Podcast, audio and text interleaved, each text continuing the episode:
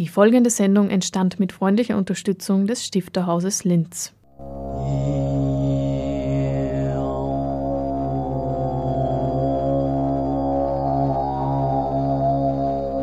Literatur im Radio.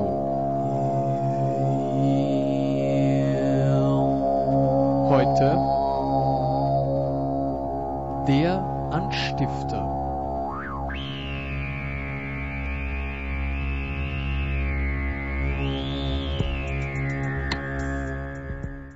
Sound habe ich jetzt auch das erste Mal in diesem Zusammenhang gesagt, aber also Rieger ich bleibe dabei, ich finde Riegers frühe Texte, das sind eigentlich die, die, die ich am beeindruckendsten fand. Also die im Europa Verlag erschienenen und auch bei Benziger. Die sind für mich literarisch wirklich große Texte. Und die sind gekennzeichnet von einer, in der Sekundärliteratur heißt es darüber, epische Sparsamkeit. Also da gibt es wirklich ein minimales Inventar an Personen, Protagonisten, wenig Konkretes, was die Landschaft betrifft, die Verortung betrifft. Man weiß nur, das spielt, Riggers Werk spielt eigentlich immer irgendwo in Oberösterreich. Aber kurzum, das ist eigentlich ziemlich handlungsarm alles, was hier beschrieben wird. Aber es wird mit einer, jetzt im positiven Sinn, Strenge beschrieben, mit einer Konsequenz und auch mit einem sprachlichen Können.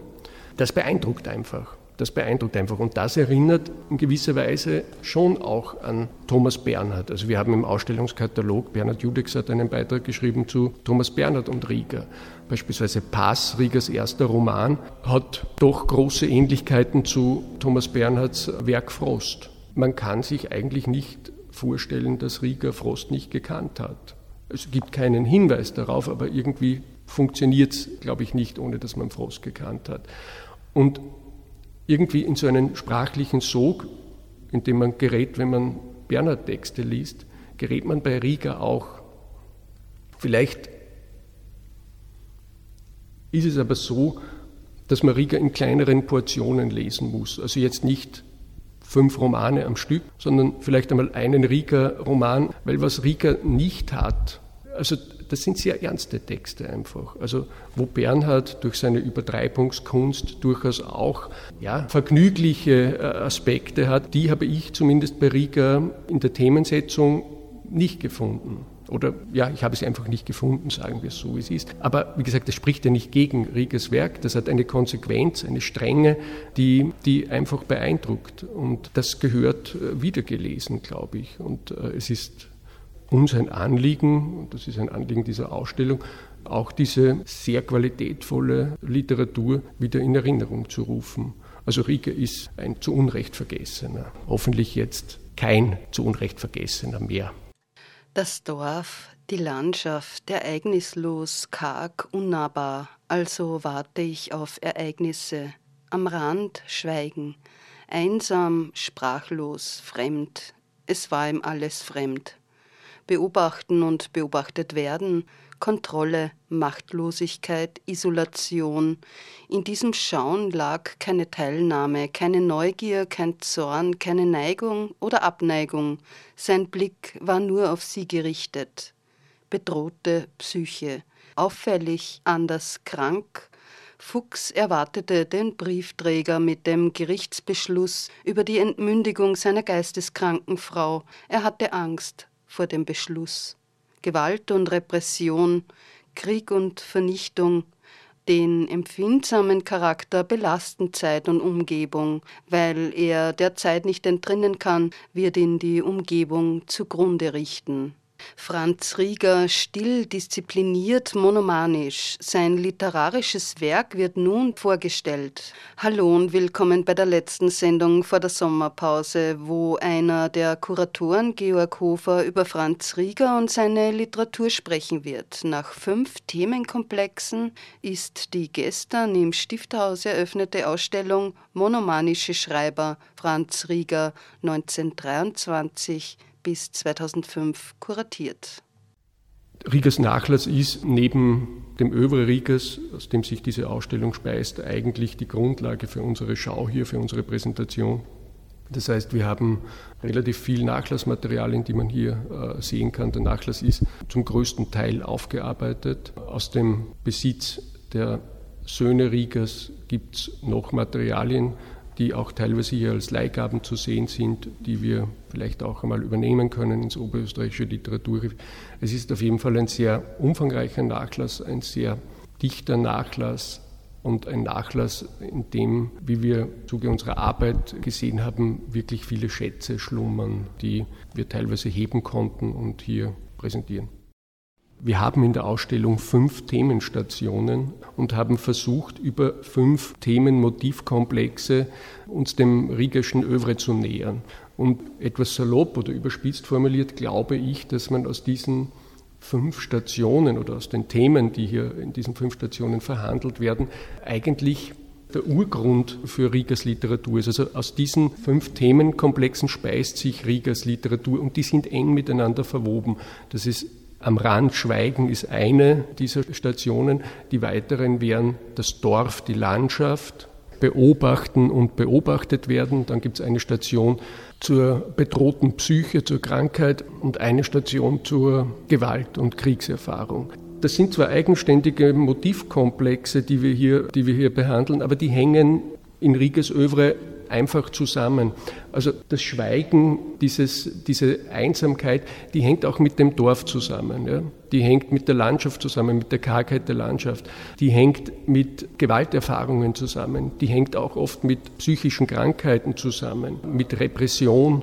Die Unfähigkeit, die zeichnet wahrscheinlich viele äh, Protagonistinnen im Werk Riegers.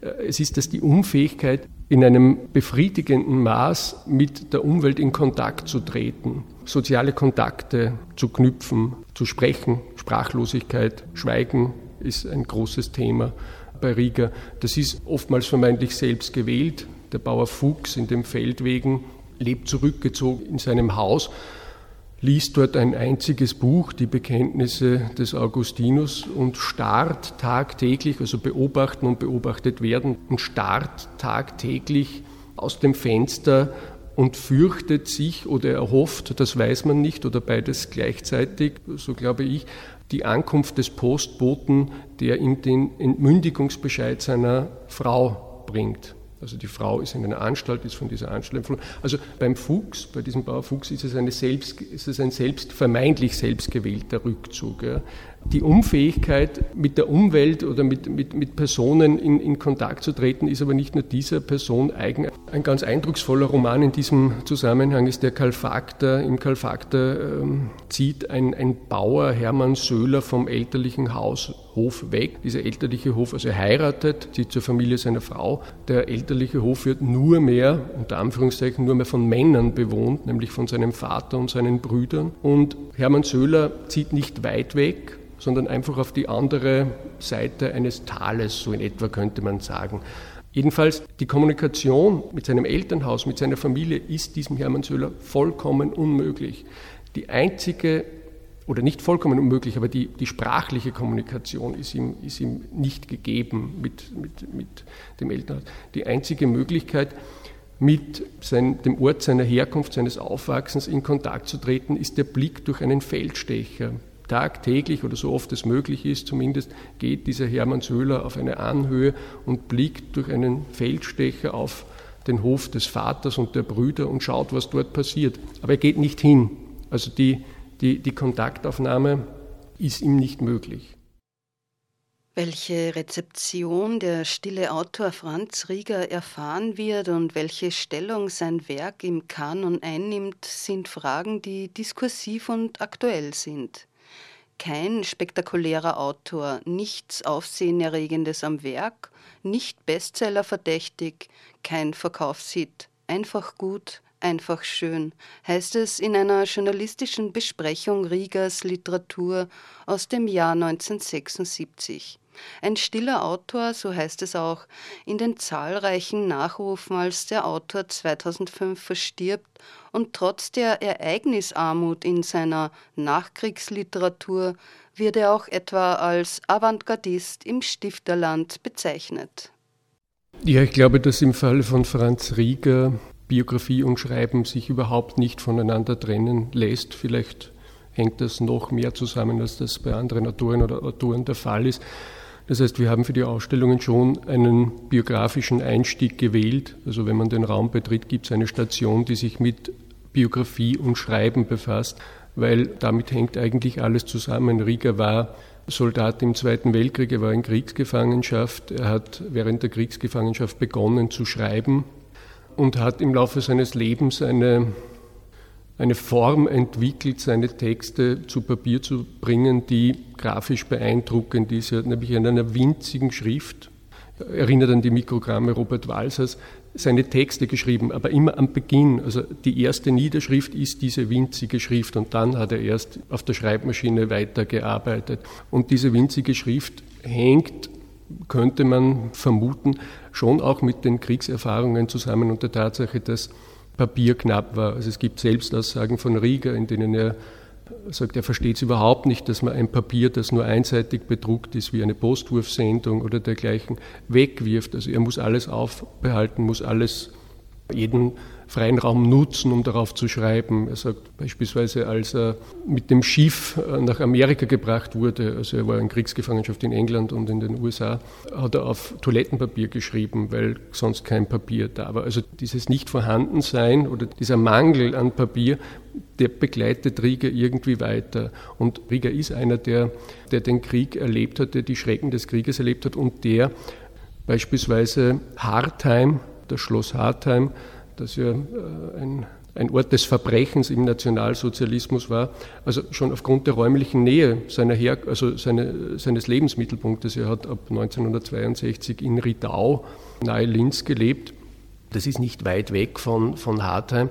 Also der Nationalsozialismus und die Gräuel des Nationalsozialismus haben Rieger äh, ja, in seinem Övre beschäftigt. Nicht nur im heute wohl bekanntesten Roman des Autors Schattenschweigen oder Hartheim spielen sie eine Rolle, sondern beispielsweise auch in Riegers viertem Roman, der Kalfakter, da wird die, eine, eine Altbäuerin, die an so etwas wie epileptischen Anfällen leidet, von Vertretern des NS-Regimes in ein nahegelegenes Schloss gebracht und dort umgebracht. Und also dieses nahegelegene Schloss ist äh, ja unschwer als Hartheim zu identifizieren oder die Landauerin im gleichnamigen Roman Landauer wird auch ein Opfer des Nationalsozialismus, kann man annehmen, wenn man den Text liest. Der Co-Kurator und Literaturwissenschaftler Gerhard Zeilinger und Georg Hofer vom Stifterhaus beschreiben in Textbeiträgen im Katalog zur Ausstellung, dass das beharrliche Schreiben im stillen Riegers Wesensart entsprochen hat. Das Schreiben sei Programm und Glück, das Schreiben war immer schon vorhanden, und nur im Schreiben konnte Rieger für sich sein. Umso schwieriger gestaltete sich dafür der Weg in die literarische Öffentlichkeit. Zum Verhältnis von Einsamkeit und Öffentlichkeit vor dem Hintergrund der Verlagswelt erzählt Georg Hofer. Ja, Rieger war sicher nicht der Erste, der sich mit dem Nationalsozialismus in der österreichischen Nachkriegsliteratur beschäftigt hat. Und es gibt ja auch Texte in denen das nicht so vordergründig eine Rolle spielt wie in Schattenschweigen oder eben im Karl Faktor oder den Landauern. Vielleicht muss man da ein bisschen ausholen und sagen, dass Rieger, also der Titel der Ausstellung ist ja der monomanische Schreiber, eigentlich über viele Jahrzehnte hinweg immer fortgeschrieben hat. Also er war Bibliothekar bei den Büchereien der Stadt Linz und hat in dem, nach Selbstaussagen in der Mittagspause, in den Abendstunden geschrieben, während er auf den Bus gewartet hat oder bevor der Bus gekommen ist, der ihn nach Hause gebracht hat. Und er hat aber viele Jahre hinweg für die Schreibtischlade geschrieben, weil er keinen Verlag gefunden hat. Seine Frau und sein Bruder haben sich bemüht, Veröffentlichungsmöglichkeiten für Riegers Texte zu finden. Und als sein erster Roman erscheint, also vorher erscheint eine kleine Erzählsammlung äh, bei der Stadt Linz oder in, einem, in einer Reihe der Stadt Linz, aber als sein erster Roman erscheint, ist er 50 Jahre alt. Das ist 1973. Der Roman Pass im renommierten Europa Verlag. Und dann hat Rieger, oder sagen wir mal so, Riegers Texte werden eigentlich im deutschsprachigen Raum durchaus positiv aufgenommen und gut äh, rezensiert. Rieger hat aber kein Glück, was die Verlage betrifft, weil äh, Wolfgang Kraus ist ein einflussreicher Lektor beim äh, Europa Verlag gewesen und der scheidet kurze Zeit, nachdem Rieger zum Europa Verlag kommt, aus dem Verlag aus Rieger hat zu diesem Zeitpunkt drei Romane. Das sind wohl literarisch die aus meiner Sicht anspruchsvollsten, vielleicht besten Romane, die Rieger geschrieben hat, nämlich Pass, die Landau und Feldwege im Europaverlag veröffentlichen können. Und dann ist er gezwungen, sich eine neue verlegerische Heimat äh, zu suchen. Die findet er dann in einem Schweizer Verlag, im Benziger Verlag. Allerdings geht dieser Verlag nach ein paar Büchern, die Rieger veröffentlicht hat, einfach in Konkurs. Dann braucht er wieder einen neuen Verlag, kommt zu Styria. Bei Styria erscheinen die heute bekanntesten Texte Riegers oder mitunter die heute bekanntesten Texte Riegers, Schattenschweigen oder Hartem und Internat in L der autobiografisch grundierte Roman über die Zeit eines Zöglings im Petrinum in Linz, im, im Internat, im bischöflichen Knabenseminar. Und dann gibt das Dürer Verlag das literarische Programm auf. Dann braucht er wieder einen neuen Verlag und er kommt zum Verlag Bibliothek der Provinz und das wird seine letzte verlegerische Heimat oder wie auch immer man das jetzt äh, bezeichnen will. Aber kurzum, Rieger wurde oder Riegers Texte wurden eigentlich sehr positiv aufgenommen. Ein Teil des Kanons wurde er trotzdem nicht. Und vielleicht hängt das schon ein bisschen auch damit zusammen, dass er keine kontinuierliche Veröffentlichungsmöglichkeit in einem Verlag hatte. Möglicherweise. Die Qualität seiner Literatur hat man in Österreich zweifellos erkannt. Er hat Preise erhalten, nicht nur im Land Oberösterreich, sondern auch Bundesauszeichnungen. Und heute das ist auch ein Anliegen dieser Ausstellung, wäre es vielleicht an der Zeit, diese Texte wieder mal zu lesen. Also die Qualität haben sie, um vor der Kritik ja, zu bestehen.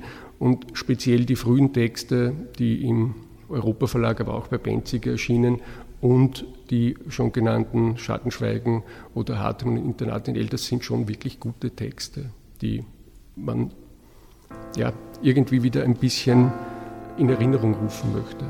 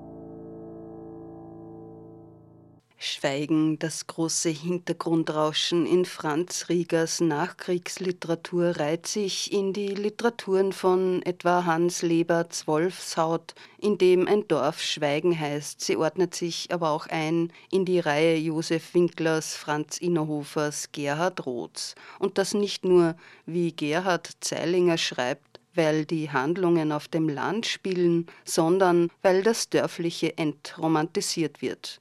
Bei Rieger wurde das schon als sanfte Gewalt beschrieben in widersprüchlicher Anlehnung und Referenz an Stifters sanftes Gesetz, weil bei Rieger die Handlungen immer vom Fehlen der Sicherheit begleitet sind.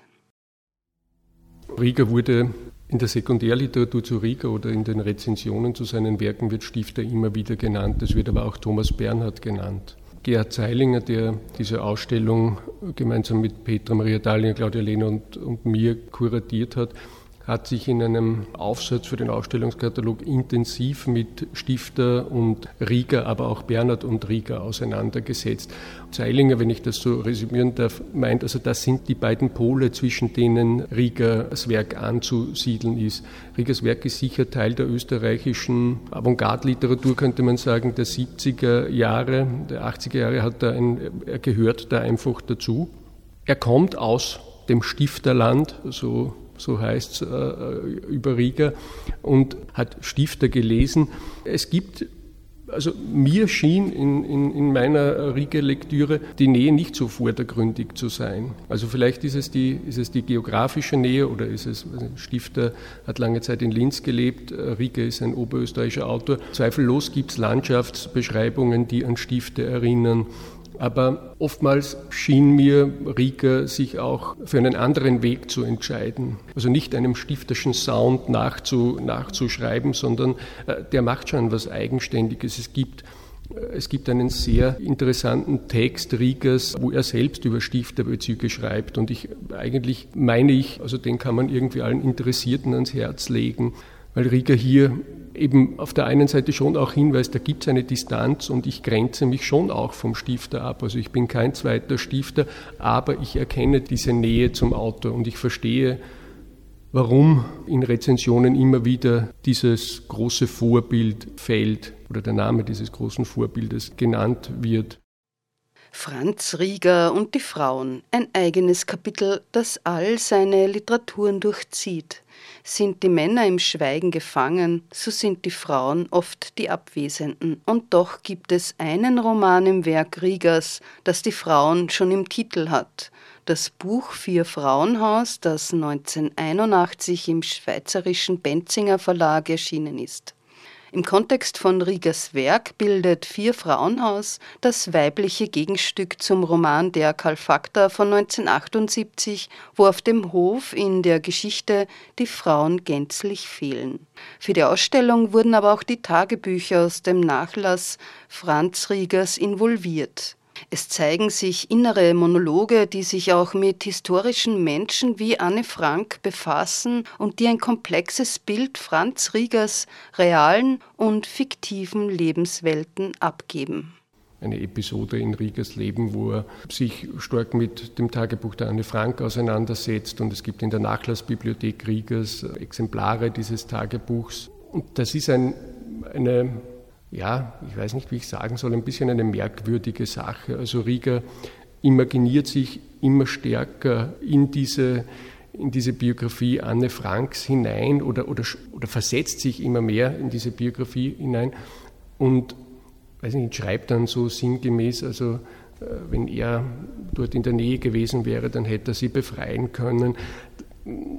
Das liest sich für mich, muss ich ganz ehrlich gestehen, hat auch schon ein bisschen was Befremdliches aus heutiger Sicht, aber es, es ist sicher eine, naja, Rieger war selbst Soldat im Zweiten Weltkrieg und diese, vielleicht auch diese Schuld, die er verspürt hat, die er, die er also, der, ähm, die, die verhandelt er irgendwie vielleicht auch über diese Kanäle. Und Frank, Anne Frank, ein junges Mädchen, ich sage junge Frau, weil Frauenfiguren einfach eine wichtige Rolle im, im äh, Övre spielen und irgendwie da passt dann die, die Anne Frank, auch wenn sie ein junges Mädchen, aber es gibt äh, den Roman Das Faktotum und die Lady, da wächst ein, eine junge Frau an einem Gutshof in Oberösterreich oder einem Schloss auf und das Faktotum ist sowas wie dieser Diener am Schloss und der begleitet dieses Mädchen im Erwachsenwerden, verspürt eine Liebe für dieses Kind, die beim Lesen manchmal etwas befremdlich äh, wirkt, sagen wir es mal so vorsichtig. Aber Frauenfiguren, das ist etwas, oder die Frauenfiguren im Werk Riegers, die, äh, die, das sind zentrale Figuren, aber die leiden oftmals an psychischen Krankheiten oder ähm, sind Opfer von, von Gewalt oder sind einfach gar nicht anwesend und allein in ihrer Abwesenheit, also die, die Altbäuerin im Kalfakter, ich habe schon gesagt, wurde von den Nationalsozialisten in ein nahegelegenes Schloss gebracht. Die Landauerin leidet an einer psychischen Erkrankung und wird dann, äh, kommt weg sozusagen. Valerie Doblauer in Schattenschweigen oder Hartheim ist eine dieser Frauenfiguren, die an ja, Abwesenheiten heißt es, glaube ich, im Buch leidet und die dann auch Opfer des, äh, des Nationalsozialismus, äh, der nationalsozialistischen Vernichtungspolitik wird.